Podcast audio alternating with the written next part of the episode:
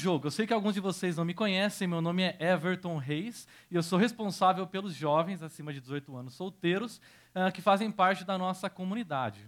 Uh, portanto, se você está dentro dessa faixa etária, dentro dessa descrição, eu sou responsável por você, ó, estou de olho, ok?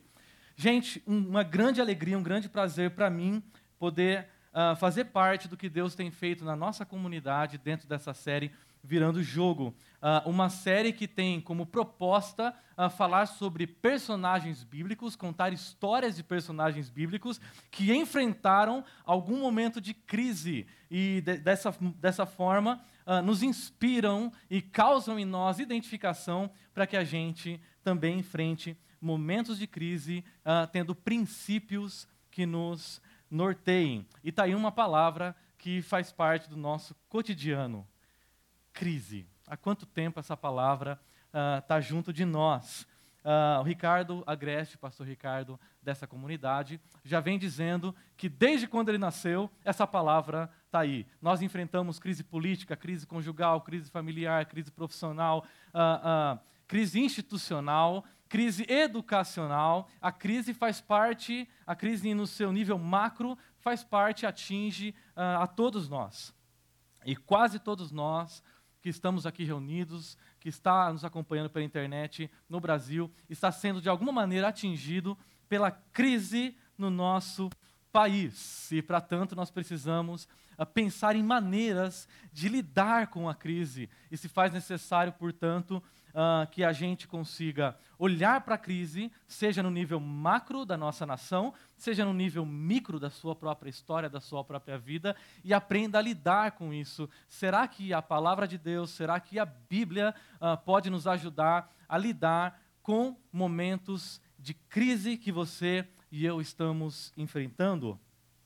Uh, e é por isso que a gente está falando sobre histórias. Essa é a quarta mensagem dessa série. Nós já ouvimos sobre a vida de Josué, um homem que teve que lidar com a crise do seu tempo e construir um plano. E nós ouvimos sobre o princípio de construir um plano. Nós também ouvimos a história de Josué e fomos alimentados com a confiança desse homem que teve de lidar com uma crise. Semana passada nós ouvimos a história de Ruth, uma mulher que também teve de lidar com crises tanto nacionais quanto pessoais e tomar iniciativa. Uh, essas histórias uh, causam na gente algum tipo de identificação, porque o Evangelho chega até nós através de histórias. E histórias, diferente de conceitos, não se impõem a nós.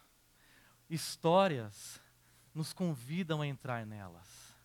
E à medida que a gente conta histórias aqui, ao invés de se impor a nós, elas nos convidam a fazer parte dela. E é por isso que eu gosto muito de histórias. Uh, Ed Catmull, que é o líder, o presidente da Pixar e da Walt Disney, certa vez disse numa entrevista do Summit o seguinte: Histórias vão mudar o mundo. E eu acredito uh, nisso profundamente. Eu concordo plenamente com o Ed, porque eu acredito que histórias têm a capacidade de moldar a nossa cosmovisão, de transformar a nossa cosmovisão, a nossa mente e o nosso coração. E histórias têm essa capacidade, e é justamente por isso que nós contamos histórias para as nossas crianças, porque nós queremos moldar a cosmovisão e o caráter delas. E cosmovisão uh, e histórias têm essa capacidade. Nós, da nossa sociedade contemporânea, pagamos caro para ouvir histórias. Se você vai no cinema, você está pagando para ouvir histórias. Uma pessoa que não, nunca assistiu um filme da Netflix, pode ser tida por aí como alguém que está completamente fora, uh, por fora de tudo que está acontecendo.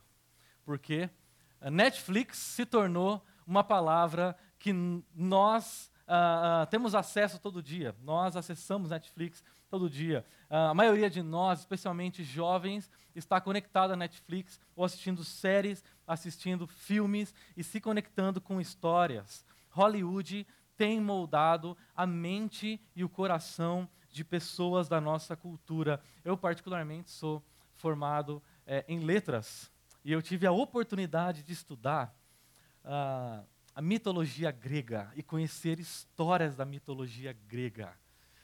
Eu sempre fui apaixonado por histórias.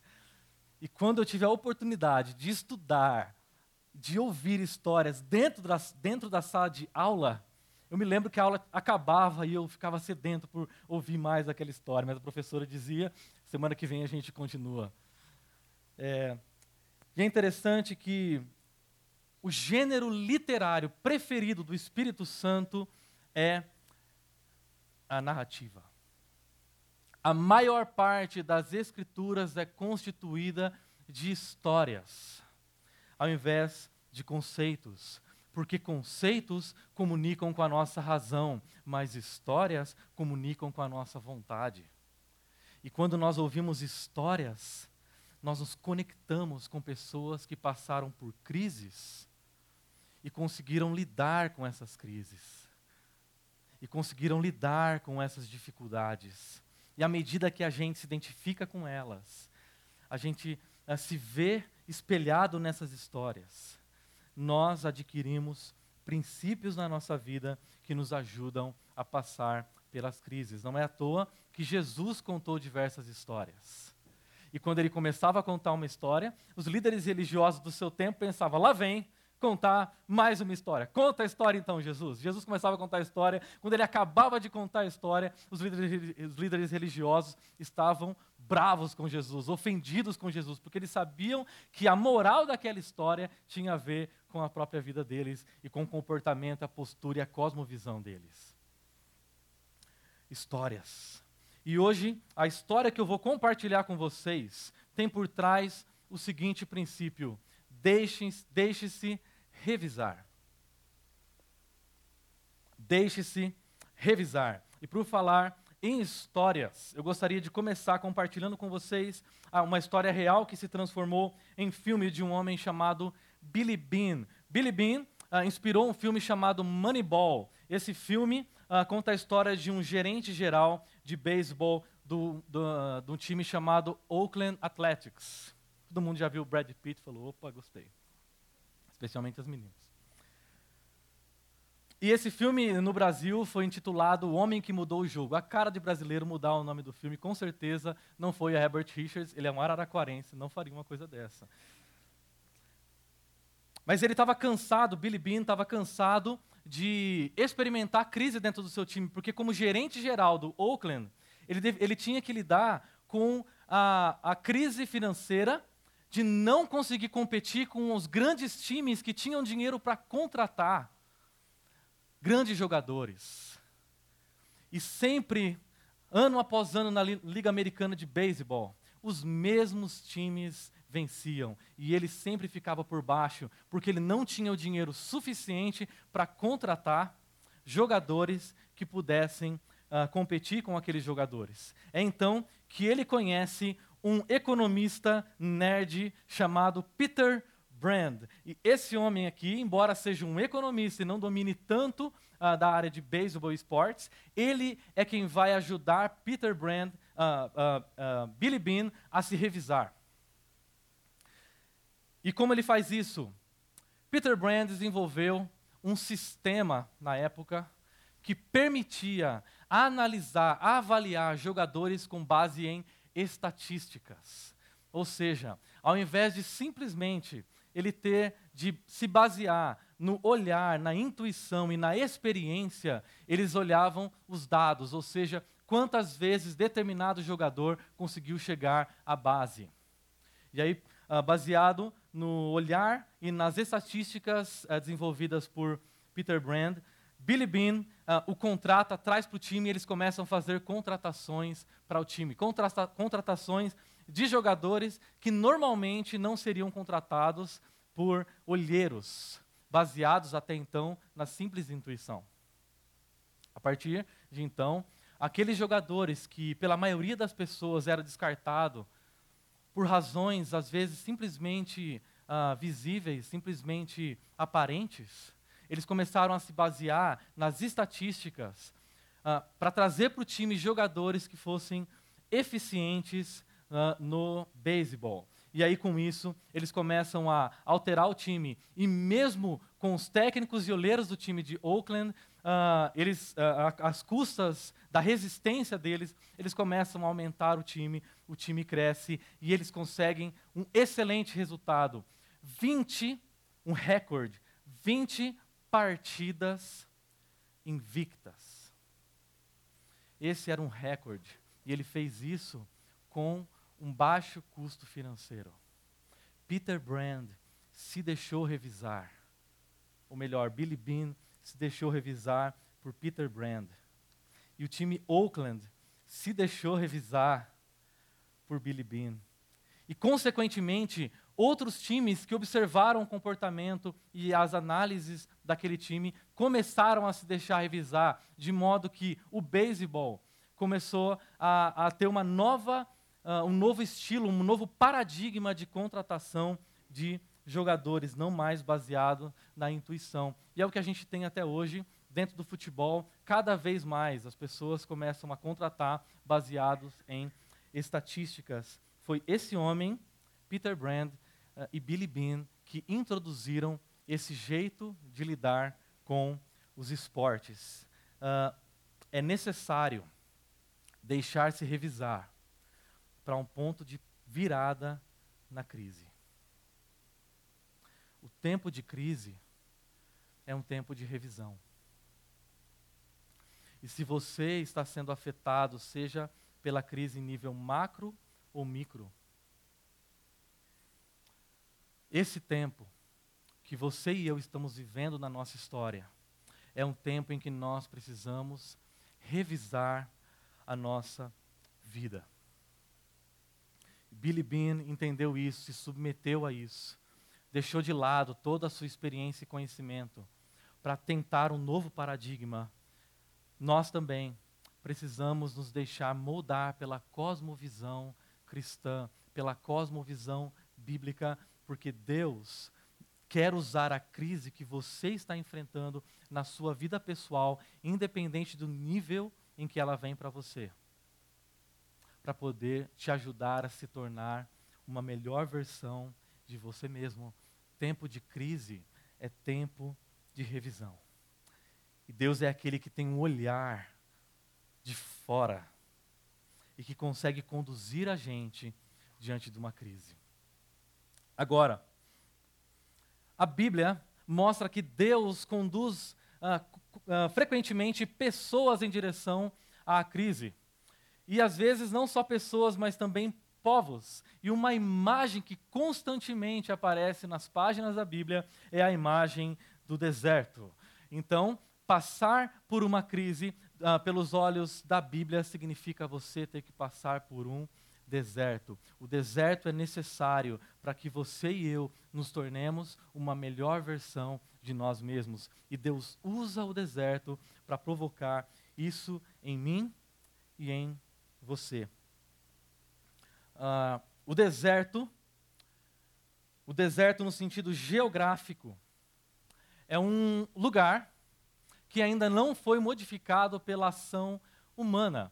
Eu sei que a maioria de nós aqui vive em ambiente urbano, em ambiente citadino, mas quantos de nós, você pode levantar a sua mão, Quantos de nós gostamos de ir a reservas naturais, observar a natureza, observar canyons, observar a Foz do Iguaçu? Você pode levantar a sua mão se você gosta de, às vezes, ir para lugares assim. Muito bem. Esses lugares são atraentes para nós. Observar coisas naturais. Alguns, ah, quando estão fora de crise, conseguem ir numa Foz do Iguaçu, conseguem ir no canyon. Outros ah, vão para o Taquaral mesmo. Mas de alguma maneira a gente tem que ter contato com a natureza, porque esse tipo de coisa nos atrai. A gente se sente atraído por isso. Agora, por um outro lado, estar em contato com o deserto é estar em contato com um ambiente no qual nós, tem, nós não temos controle. O deserto não nos deixa estar no controle. Porque no deserto, qualquer coisa pode acontecer a qualquer momento. E quando nós estamos no deserto, nós temos que lidar com realidades que não estão debaixo do nosso controle. Especialmente nós que vivemos num ambiente urbano onde tudo é controlado. Nós temos placas, ruas, carros, prédios, tomadas, camas, travesseiros, cobertores, ar-condicionado, geladeira, micro-ondas. Mas quando você está no deserto, você está num lugar não manipulado pelo ser humano. E estar em um lugar não controlado pelo ser humano significa se submeter ao que ele nos oferece. Significa não estar no controle, porque o deserto não se amolda a nós. Nós é que precisamos nos amoldar ao deserto. E o deserto na Bíblia, muitas vezes, não é o lugar onde nós vamos para tirar fotos e para passar um tempo e relaxar. É um lugar onde nós somos levados, nós somos conduzidos. Agora eu gostaria de trazer para vocês uma reflexão de onde eu tirei isso, uh, do pastor Eugene Peterson. Ele diz o seguinte: quando nós estamos no lugar deserto, não estamos no controle de coisa alguma. Não temos compromissos a cumprir nem reuniões a realizar no lugar isolado, conseguimos geralmente compreender nossa vida de forma mais simplificada e aprofundada, tudo que eu e você queremos. Uma vida mais simples e mais profunda. O deserto nos conduz a isso, porque ele esgota as nossas opções. E nós precisamos uh, focar a nossa energia mental, o nosso tempo, em coisas que de fato são importantes e cruciais para a nossa sobrevivência. Então, no deserto, nós começamos a descartar tudo aquilo que vai nos atrapalhar na jornada, para focar naquilo que de fato é crucial e importante. E é aí que a nossa vida se torna mais simples e mais aprofundada. E é por isso que existe uma diferença entre solidão e solitude. Porque a solitude é quando você escolhe ir para um lugar, ficar sozinho. A solidão é quando você é levado para algum lugar sem opção. Você foi conduzido para lá. E o Gene Peterson aprofunda essa reflexão quando ele diz a respeito do deserto circunstancial. E o que é o deserto circunstancial? Você não se locomove para lá fisicamente, mas esse deserto são circunstâncias que sobrevêm sobre a sua vida e quando você perde a noção do que está acontecendo você não tem respostas mais para nada. Você não sabe o que está acontecendo à sua volta. Tudo se perde. Você está em crise. Você não sabe para onde ir. Você não sabe o que fazer. Tudo parece um caos. Você não sabe o que Deus está fazendo. Você não sabe para onde você está indo. Você não sabe o que está acontecendo à sua volta. Quando nós estamos lidando com desertos circunstanciais na nossa história, nós precisamos ter a consciência de que tudo que está acontecendo não está debaixo do nosso controle, mas permanece debaixo do controle de Deus. E Ele usa o deserto para a gente compreender isso. Às vezes, uma, cri uma crise conjugal, uma crise financeira, uma crise profissional, uma crise familiar. São esses desertos aos quais nós somos conduzidos para focar a nossa vida naquilo que de fato é simples e importante. Tempo de crise é tempo de revisão. E é um convite para que eu e você revisemos a nossa vida e deixemos Deus nos revisar. Agora, o que é mais interessante é como o deserto aparece na Bíblia. Porque as histórias de deserto na Bíblia são histórias recorrentes e muito importantes. Eu gostaria de uh, lembrar vocês de duas das histórias que nós vemos uh, de deserto na Bíblia uh, e gostaria de compará-las. A primeira é a história de Moisés e o povo sendo, sendo conduzidos por Deus do Egito para o deserto, onde eles permanecem 40 anos peregrinando no deserto do Sinai. A segunda história é a história de Jesus do outro lado da Bíblia, em que ele é conduzido 40 dias pelo Espírito Santo para passar jejuando no deserto da Judéia. Dois desertos fundamentais na Bíblia.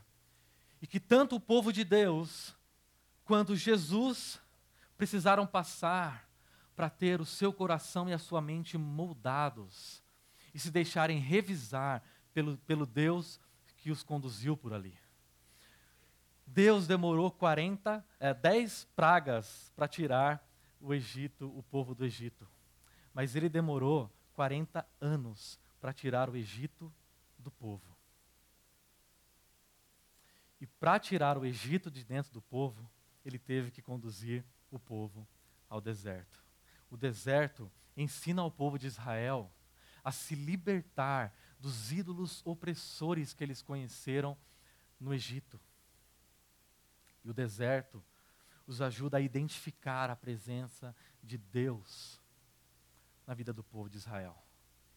O deserto na vida de Jesus o ajuda a identificar uma religiosidade meramente exterior de uma espiritualidade viva, vibrante, conectada ao Deus Criador. E o deserto é extremamente necessário para que isso aconteça na vida do povo de Israel e na vida do Senhor Jesus. No deserto, nós temos um, duas opções: ou nós crescemos, ou nós regredimos. Ou nós vamos nos relacionar com Deus mais ou menos. Mas o deserto é um convite para que nós façamos isso. Se não vemos o tempo de crise como um tempo de revisão, a crise não vai cumprir o papel de Deus para as nossas vidas. E é por isso que eu trouxe para vocês uma imagem. O que vocês veem aqui? Uma uma pipoca, uma pipoca borboleta, especialistas chamam. Tem especialistas em pipoca, tá, gente? Tem vários tipos de pipoca. Essa estourou borboleta. E eu e a Valéria, minha esposa, a gente Quase toda semana a gente tem um tempo de comer pipoca. E eu me lembro de uma imagem que o Rubem Alves, o educador, nos traz. Uma imagem que representa justamente esse tempo de deserto em que a gente passa e que nos ajuda a refletir o tempo de crise como um tempo de revisão. Ele diz o seguinte: milho de pipoca que não passa pelo fogo continua a ser milho de pipoca para sempre. Assim acontece com a gente. As grandes transformações acontecem quando passamos pelo fogo. Quem não passa pelo fogo fica do mesmo jeito a vida inteira. São pessoas de uma mesmice dureza assombrosa, só que elas não percebem. Acham que o seu jeito de ser é o melhor jeito de ser. Eu sempre fui assim, eu sempre fiz assim. Por que, que eu vou mudar? O fogo é um convite à mudança, é um convite à revisão. Mas ele continua, mas de repente vem o fogo. O fogo é quando a vida nos lança numa situação que nunca imaginamos um deserto. Agora, olha só, piruás. Sabe o que é piruá? É aquele que quebra o dente, assim, quando você. que fica no fundo normalmente. Você quer comer mais pipoca, você passa a mão e vem piruá. Piruá são aquelas pessoas que, por mais que o fogo esquente, se recusam a mudar. Elas acham que não pode existir coisa mais maravilhosa do que o jeito delas serem. Deus está convidando você e eu a nos tornarmos aquela flor branca que traz alegria para as pessoas. Mesmo depois de passarmos pelo fogo. Mas há pessoas que permanecem resistentes nos desertos da vida. Elas se tornam piruás, duros, intragáveis, difíceis de lidar. As crises são um jeito de Deus, o cenário que Deus compõe na nossa história, para que a gente uh, revise as nossas vidas. Nós precisamos olhar para a crise, o tempo de crise, como um tempo de revisão. Para tanto, eu gostaria de introduzir para vocês a história. Eu não vou contar a história completa dele, é uma história longa, é a maior história que a gente tem na Bíblia uh, a história do caso, do caso Davi. E o caso Davi, eu sei que muita gente que ouviu a mensagem do pastor, pastor Ricardo na semana passada uh, viu que terminou Ruth como bisavó de Davi. E muita gente disse Nossa, que lindo do bisavó, é bisavó do rei Davi. Outras pessoas que nem sabem, não fazem ideia de quem Davi pensaram. Ah, é, né? Com certeza, rei Davi. Que lindo, né? Não faço ideia do que eles estão falando, mas eu vou fazer cara que eu faço ideia para poder fazer parte. Todo mundo está chorando, pensando, arrepiando, né? E aquela história que o, Ricardo, o pastor Ricardo contou, deu para a gente um gostinho, um gostinho de, puxa, eu queria ouvir a história de Davi. Eu gostaria então de hoje uh, completar com vocês a história de Davi, que é uma história que começa num tempo de crise, um tempo de crise política. Por quê? Tempo de crise política chamado Saul. Assim, eu sei que nós brasileiros temos que fazer uma abstração enorme para pensar o que é um tempo de crise política. A gente não sabe o que é isso. Mas, gente, eu gostaria que você assim se esforçasse para pensar e tentar imaginar o que é, o que seria uma crise política, ok? Então existia um homem chamado Saul que era rei de Israel e ele estava tendo, ele era um homem cheio de falhas de caráter. Eu sei, falhas de caráter em líderes é uma coisa que a gente não sabe o que é. Mas assim, gente, se esforce para pensar numa crise política desenvolvida por um líder sem caráter. Um homem que tinha problemas na, no orgulho, na vaidade, preocupado com as aparências, preocupado com o que as, as pessoas pensavam. Um homem extremamente arrogante. E é justamente por causa dessa arrogância que Deus o rejeitou como líder sobre o seu povo. Então, Deus o rejeita como rei de Israel e convida Samuel, profeta, a ir, em direção a Davi. E Davi se apresenta como um pastor, o menor entre oito uh, irmãos, responsável por, por cuidar das ovelhas do seu pai. Uma função deixada para os pobres dos pobres dos pobres daquela época. Era uma tarefa extremamente singela, extremamente simples. Esse homem que era neto da Moabita Ruth, estava passando por esse momento da sua vida como pastor porque Deus gostaria, Deus queria usar essa vida pastoril de Davi para forjar o seu caráter. E é por isso que a gente conhece um dos salmos mais conhecidos, que é aquele Salmo 23, o Senhor é meu pastor, nada me faltará. Foi justamente Davi, um pastor, que escreveu. E Davi, enquanto pastor, ele sempre tinha que lidar com o ambiente do deserto para onde ele conduzia as suas ovelhas. E conduzindo as suas ovelhas pelo deserto, ele tinha que lidar com ursos e leões e, e feras que tentavam uh, pegar uh, as suas ovelhas. E ele, como pastor e responsável por aquelas ovelhas, ia em direção a elas uh, e matava ursos, leões. Normalmente a gente descreve Davi como um menino mirradinho, pequenininho, né, todo bonitinho. Mas imagina alguém capaz de matar um urso. Quem assistiu aquele filme do Leonardo DiCaprio falou: Meu Deus, um urso! O Leonardo DiCaprio briga com um urso e fica o resto do filme atuando só com os olhos.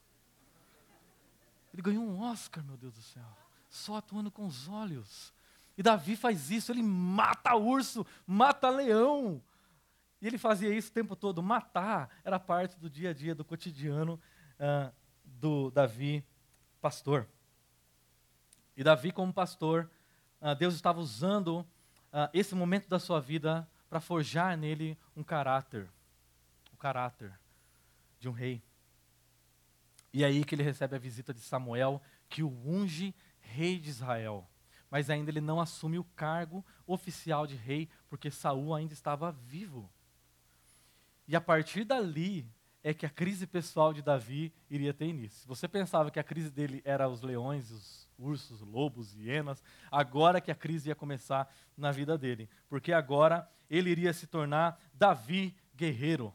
E Davi, como guerreiro, tem a sua ascensão popular de uma maneira muito rápida. Porque ele, ainda novo, uh, teve que lidar com uma situação muito peculiar. Os filisteus, inimigos de Israel, estavam em batalha, em batalha contra Israel. E de repente surge do meio das fileiras das tropas do exército da filisteu um homem chamado Golias, um gigante que surge do meio daquelas tropas um homem com mais ou menos 3 metros de altura, cerca de 24 dedos. É um homem que tinha seis dedos em cada. Ele era um tipo montanha do Game of Thrones. Entendedores entenderão. Ele era um homem muito grande e ele se aproxima e desafia durante 40 dias o, as tropas de Israel.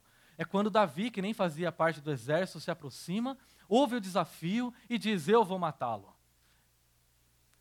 Então, resumindo a história, que é um pouco longa, ele entra no campo de batalha, Golias vai na direção de, dele e ele, com uma pedra no meio da fuça de Golias, o mata e depois arranca a sua cabeça. Nesse momento nasce Davi guerreiro, um homem cuja fama começa a se espalhar, um homem que começa a ficar conhecido a tal ponto que Saul, rei, o convida para se aproximar dele. E aí ele se torna Davi o comandante. E Davi, como comandante, é um homem extremamente famoso. Os top 10 do Spotify só falavam de Davi. As mulheres só falavam de Davi. Davi estava na capa das revistas mais importantes daquela época. Davi andava na rua, as pessoas pediam autógrafo, queriam tirar selfie com ele. Ele era um homem extremamente famoso. Havia uma musiquinha que ficava tocando o tempo todo. Saul mata milhares, mas Davi dezenas de milhares. E o rei Saul começa a ficar ciumento com aquela história. Mas aí o ciúme dele assim cresce é, bem pouco. Por quê? Porque a filha de Saul se, é, se apaixona por Davi. O filho, que é, seria herdeiro, herdeiro do trono, se torna um amigo mais próximo de Davi. E tudo que da, uh, Saul coloca para Davi fazer, ele faz com extrema excelência. E ele se torna um guerreiro que mata de maneira sanguinária e brutal. Todas as expedições que Saul dava para Davi, ele saía vitorioso, porque matar fazia parte da rotina de Davi. Ele matava enquanto pastor, ele matava enquanto guerreiro, ele mata enquanto comandante. Ele é um homem extremamente sanguinário. Tenho certeza que a maioria de nós, quando vimos a história de Davi quando éramos crianças, não pensavam, puxa, Davi era tudo isso mesmo, sanguinário. Numa só, ele matou 200 filisteus, justamente para conquistar a filha do rei Saul. E ele se torna é, genro de Saul. Que alegria para Saul. Tem que entregar a sua filha para Davi. E então, é justamente nesse momento da vida de Davi em que Saul, tomado, possuído pelo ódio, começa a utilizar todas as suas forças para desbancar Davi dessa posição de fama e tentar matá-lo. Para um guerreiro, Davi estava pronto. Mas Deus gostaria de transformar Davi, o guerreiro, o comandante, em um rei. E o deserto era necessário para essa transformação. E é então que Davi, antes de ir para o deserto, tem dois encontros que revelam muito do caráter de Davi. O primeiro encontro com o sacerdote Aimeleque. Quando Davi se encontra com esse sacerdote, sabendo que Saul está no seu encalço, ele pede uma arma. E olha a resposta do sacerdote Aimeleque. O sacerdote respondeu: A espada de Golias, o filisteu que você matou no vale de Elá, está enrolada num pano atrás do colete sacerdotal. Se quiser, pegue-a. Não há nenhuma outra espada. Davi disse: Não há outra melhor, dê-me essa espada. O que esse episódio significa? Que quando Davi começa a entrar na crise, ele começa a lançar mão dos recursos que ele sempre lançou a espada. A espada representa nas nossas vidas os recursos que nós sempre utilizamos para lidar com os problemas, com as crises, com o deserto. A gente lida com a crise da mesma maneira como a gente sempre lidou com a vida. E a espada na mão de Davi, indo para o deserto, significa: eu vou lidar com a crise da mesma maneira como eu lidei com todos os problemas da minha vida. Eu matei o leão, eu matei o urso, eu matei o filisteu, eu matei vários filisteus. Eu mato e resolvo o problema, eu elimino e o problema está resolvido. esse era o caráter de Davi, um homem que tinha que queria resolver as coisas por suas próprias mãos. A crise, o deserto, é um jeito de Deus nos ensinar a não lidar com a crise, a vida, dependendo dos nossos próprios recursos. Davi, indo para o deserto, recorre aos seus recursos, aos seus expedientes. E Deus quer usar essa crise que você está vivendo hoje, essa crise profissional, essa crise conjugal, essa crise financeira, essa crise familiar, para nos ajudar a depender um pouco mais dele. É quando Davi, então, tem um segundo encontro, o encontro com o rei Moabe. E o texto diz o seguinte: De lá Davi foi para Mispá em Moabe e disse ao rei de Moabe: Posso deixar meu pai e minha mãe virem para cá e ficarem comigo até que eu saiba o que Deus fará comigo? Davi leva os seus pais, que eram netos de Ruth, a Moabita, de volta para Moabe. E chegando lá, diante de um rei pagão, ele faz uma pergunta crucial: O que Deus fará comigo? E essa é a pergunta que nós precisamos fazer diante da crise. O que Deus quer fazer comigo? Diante da crise, nós precisamos fazer as perguntas corretas. E uma pergunta que esse Davi, mesmo com uma espada na mão, lidando com a crise do jeito que ele sempre lidou, foi o que Deus quer fazer comigo através dessa crise. Por que, que Deus me trouxe até esse deserto? Como Ele quer lidar com a minha vida? O que Ele quer fazer comigo? Quando a gente olha para a vida de Davi, a gente percebe que o tipo de rei que Deus queria colocar no trono de Israel é um rei que colocasse Deus no trono da sua vida. E o deserto é essencial para forjar em nosso caráter a capacidade de dependermos de Deus. Sem o deserto, nós não perguntamos: o que Deus quer fazer comigo? O deserto é uma escola para que a gente possa simplesmente dizer uma pergunta para Deus: O que o Senhor quer fazer comigo? Davi vai para o deserto e passa lá oito anos da sua história até que se torne rei de Israel. Ele é ungido. E depois de oito anos no deserto, ele se torna rei de Israel. Então, a história de 1 Samuel, capítulo 24, é simplesmente um episódio de oito anos de Davi vivendo no deserto. Oito anos tendo de lidar com um ambiente inóspito, um ambiente não convidativo, um ambiente onde todos os recursos que você sempre se dispôs, ele não tinha, ele precisava focar naquilo que é prioritário. Mas Davi tinha uma coisa em mente: o tempo do deserto, o tempo da crise, é um tempo de revisão. E gostaria de convidar vocês a tirarmos três lições, três lições desse tempo de deserto na vida de Davi. O pessoal manda um WhatsApp para o rei Saul, avisando que a localização aproximada de onde estava Davi. E é então que Saul ajunta cerca de 3 mil dos seus melhores soldados de Israel e partiu à procura de Davi e seus homens perto dos rochedos dos bodes selvagens. Então Davi, é, Saul está ali procurando e se aproximando de Davi, e aí então é aí que se dá uma perseguição de gato e rato. O problema é que Saul tem 3 mil dos seus melhores soldados. Ele é um rei. Davi dispõe de 400 homens maltrapilhos, fugitivos, em dívida, uh, que se juntaram a ele no momento de crise. E aí então que Saul começa a se aproximar de Davi, mas ele não sabe disso. Mas à medida que ele se aproxima de Davi, uma coisa começa a acontecer muito próximo dele, mais especificamente no interior dele.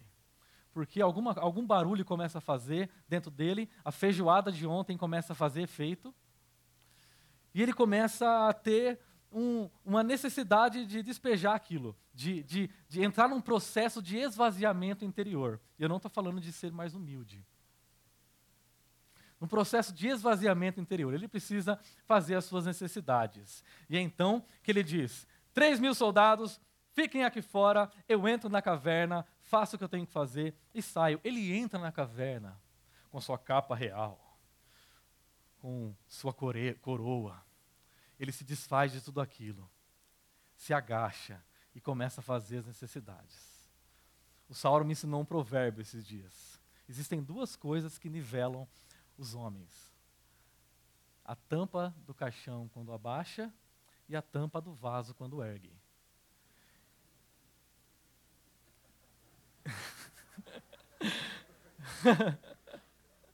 Filosófico, né, gente? Filosófico. Está ali então o rei Saul reinando no trono, dentro da caverna, se desfazendo da sua comida de ontem. Mas mal sabia ele que dentro daquela mesma caverna, 400 homens estavam reunidos, tendo Davi como líder. E olha o que acontece. Os homens disseram a Davi: Este é o dia sobre o qual o Senhor lhe falou. Entregarei em suas mãos o seu inimigo, para que você faça com ele o que quiser. Então, Davi foi com muito cuidado e cortou uma ponta do manto de Saul sem que este percebesse. Os homens 400 homens de Davi estão dizendo: mata, mata, mata, mata, mata. E Davi não se deixa levar por aquele senso comum de que ele deveria se, lidar, uh, se livrar dos seus inimigos com a espada. Mas até então, esse era o padrão da vida de Davi. Para lidar com a crise, ele matava. E o conselho daqueles 400 homens era: Davi, você tem uma crise. Ela está bem diante de você, agachado. Se aproxime e mate. Você tem uma espada. Você é um excelente guerreiro. Ele não vai dar conta de você. Nós estamos aqui com você. Mas Davi, embora tenha tudo a seu favor, ele não cede à pressão da sua tropa. Que é mais interessante nisso tudo é que parece que Davi se deixou moldar pelo deserto. Porque olha o que ele diz adiante. Ele se aproxima, ah, depois que Saul levanta da sua obra, sai da caverna, Davi sai logo atrás.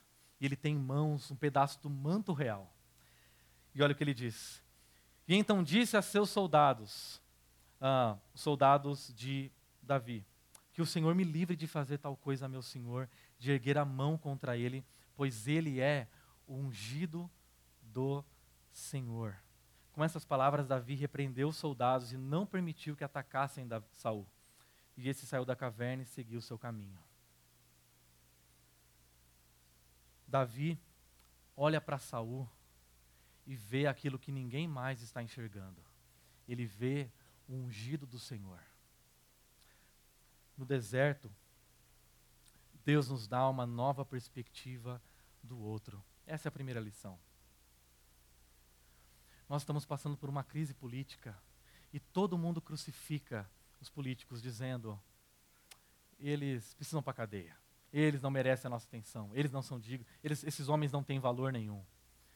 E quando a gente olha aquelas figuras carimbadas que já passaram pelo governo do nosso país, Lula, Dilma, Temer, uh, Eduardo Cunha, Bolsonaro, todo mundo olha para eles e diz: crucifica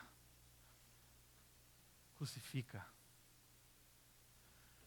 Mas quando Davi olha para um homem, ele não lida com esse homem a partir dos seus erros e acertos, porque ele consegue ver em Saul aquilo que ninguém mais vê, um homem ungido, um ser humano feito à imagem de Deus. Como você vê as pessoas ao seu redor? O deserto nos desafia a olhar para elas de uma maneira diferente. a olhar para o nosso patrão, a olhar para os nossos amigos, a olhar para os nossos familiares e conseguir enxergar algo além dos seus erros e acertos, a enxergar um valor que é inato a todo ser humano, simplesmente por ele ter sido feito à imagem de Deus. Não estou dizendo que as pessoas não erram. Eu estou dizendo que nós precisamos olhar para elas além, além das aparências. O deserto nos capacita a fazer isso. O deserto nos capacita a olhar para as pessoas com o valor que eles têm. A olhar para o cônjuge, a olhar para os filhos e honrá-los pelo que eles são. O deserto nos sensibiliza para as pessoas ao nosso redor. Nós podemos nos revisar e olhar para outra pessoa com um senso de dignidade. Mas o texto ainda continua. E ele diz: Então Davi saiu da caverna e gritou para Saul: Ó oh, rei, meu senhor! Quando Saul olhou para trás, Davi inclinou-se rosto em terra.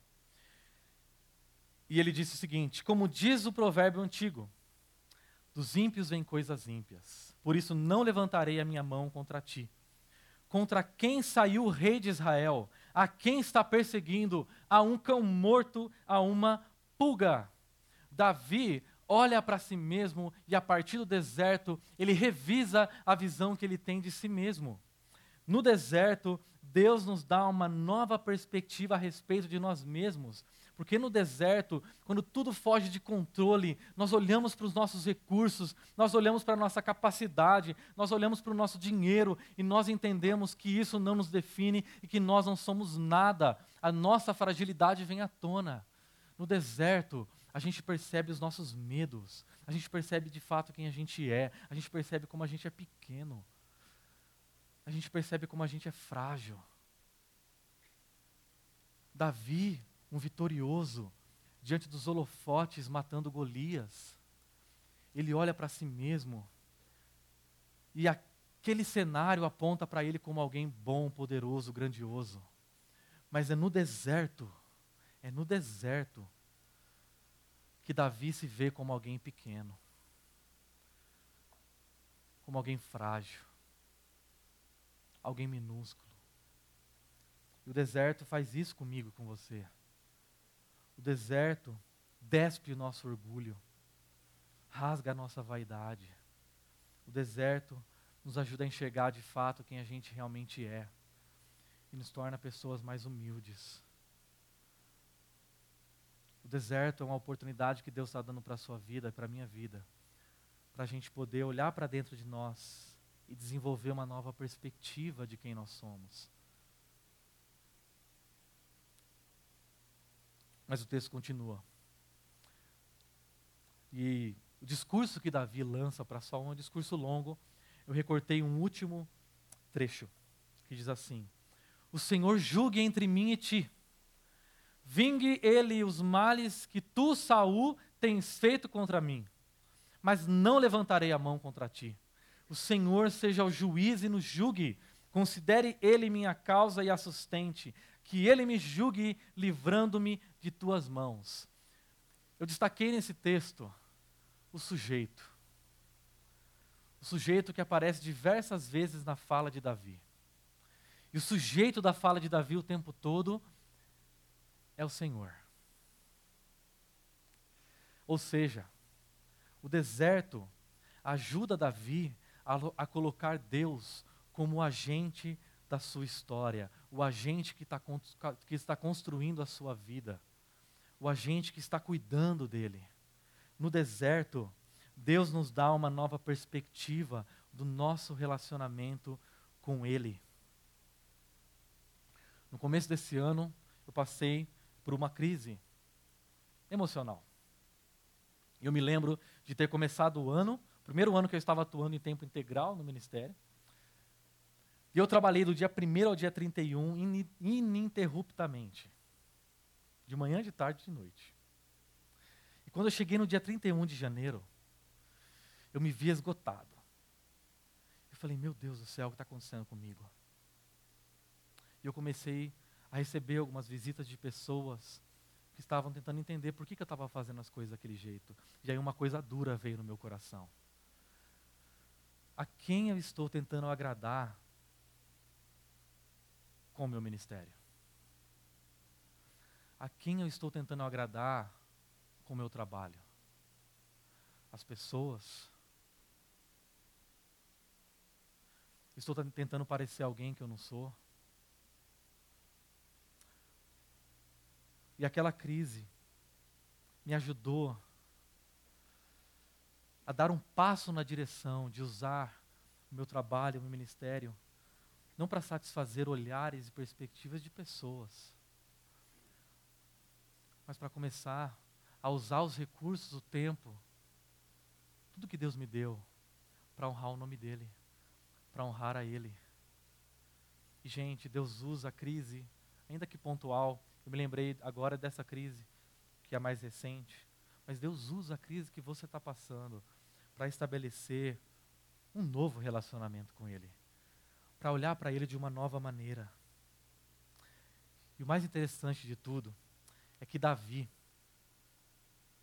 no deserto, sai de lá um novo homem, com um novo relacionamento com Deus. E o deserto rendeu para Davi diversos salmos e poemas. Dos 150 salmos que nós temos na Bíblia, Davi escreveu cerca de 73 deles. E o deserto contribuiu para que Davi pudesse olhar para Deus de uma maneira diferente. E eu trouxe para vocês um dos salmos que eu acredito que representa o que o deserto fez no coração de Davi. O Salmo 139. Eu trouxe os últimos dois versículos. Uh, eu gostaria de convidar você para ler esse versículo, esses dois versículos junto comigo. Eles dizem assim: pode ler? Sonda-me, ó Deus, e conhece o meu coração. Prova-me e conhece as minhas inquietações. Vê se em minha conduta algo te ofende e dirige-me pelo caminho eterno. Uma oração dessa é feita por alguém que passou pelo deserto. Alguém que estava aberto a se deixar revisar por Deus. Alguém aberto a dizer para Deus: Deus, sonda o meu coração. Eu desejo ter um novo relacionamento contigo as nossas orações em ambientes seguros normalmente são orações seguras. Deus me abençoa, Deus cuida da minha viagem, Deus faz com que tudo dê certo, Deus providencia isso, Deus providencia aquilo. Mas quando nós passamos pelo deserto, nós aprendemos a enxergar, olhar para Deus e pedir a Ele: Deus, vê a minha situação, me deixa revisar, sonda o meu coração, conhece os meus medos, conhece a minha fragilidade e me conduz pelo caminho eterno. Davi foi sensibilizado por Deus no deserto. Eu gostaria de convidar vocês a refletirem e praticarem comigo. Depois dessa história, Davi permaneceu no deserto por vários anos. E Saul foi para o palácio. E no palácio, no governo, Saul, numa batalha, acaba morrendo. E Deus tira Saul do trono de Israel. E Davi é coroado rei. Aqui, até aqui, eu contei simplesmente a metade da história de Davi. Mas aquele Davi que se assenta no trono era uma versão melhorada do Davi antes do deserto. E Deus quer usar o deserto na sua história e na minha história para nos tornarmos uma versão melhor de nós mesmos. Uma versão que ainda contempla as nossas singularidades, os nossos gostos, a nossa personalidade. Mas uma versão que está sendo construída como uma obra-prima manufaturada pelo Deus que nos conduz pelo deserto. Tempo de crise é um tempo de revisão. Use o deserto para caminhar em direção a uma nova versão de você mesmo. Se você está passando pelo deserto, ainda vai passar, não se esqueça de fazer essa oração para Deus. Deus, o que o Senhor quer fazer comigo? Ah, e o deserto para se tornar mais sensível a Deus e fazer essa simples, mas perigosa oração. Sonda-me, ó Deus. Eu gostaria de convidar você para que a gente tenha um tempo de oração. Para que a gente tenha um tempo de poder falar com esse Deus que nos ama e cujo amor nós conseguimos sentir, perceber de maneira melhor no deserto. Senhor, nossas vidas estão diante de Ti. Nós estamos passando pela crise e tudo parece fora de controle. Mas em nenhum momento tudo isso permaneceu fora do controle do Senhor. Não nos deixe perder essa perspectiva. Nos ajude, Deus, a revisar a nós mesmos diante dessa crise que nós estamos passando. A ver o tempo de crise como um tempo de revisão. A perguntar o que o Senhor quer fazer conosco. E a dizer: Deus, sonda, conhece o nosso coração. Vê se há em nós algum caminho que te ofende. E nos guie, ó Deus, pelo caminho eterno pelo caminho da tua palavra. Que o deserto cumpra a função e o objetivo do Senhor para as nossas vidas. Essa é a nossa oração, esse é o nosso clamor. Em nome de Jesus.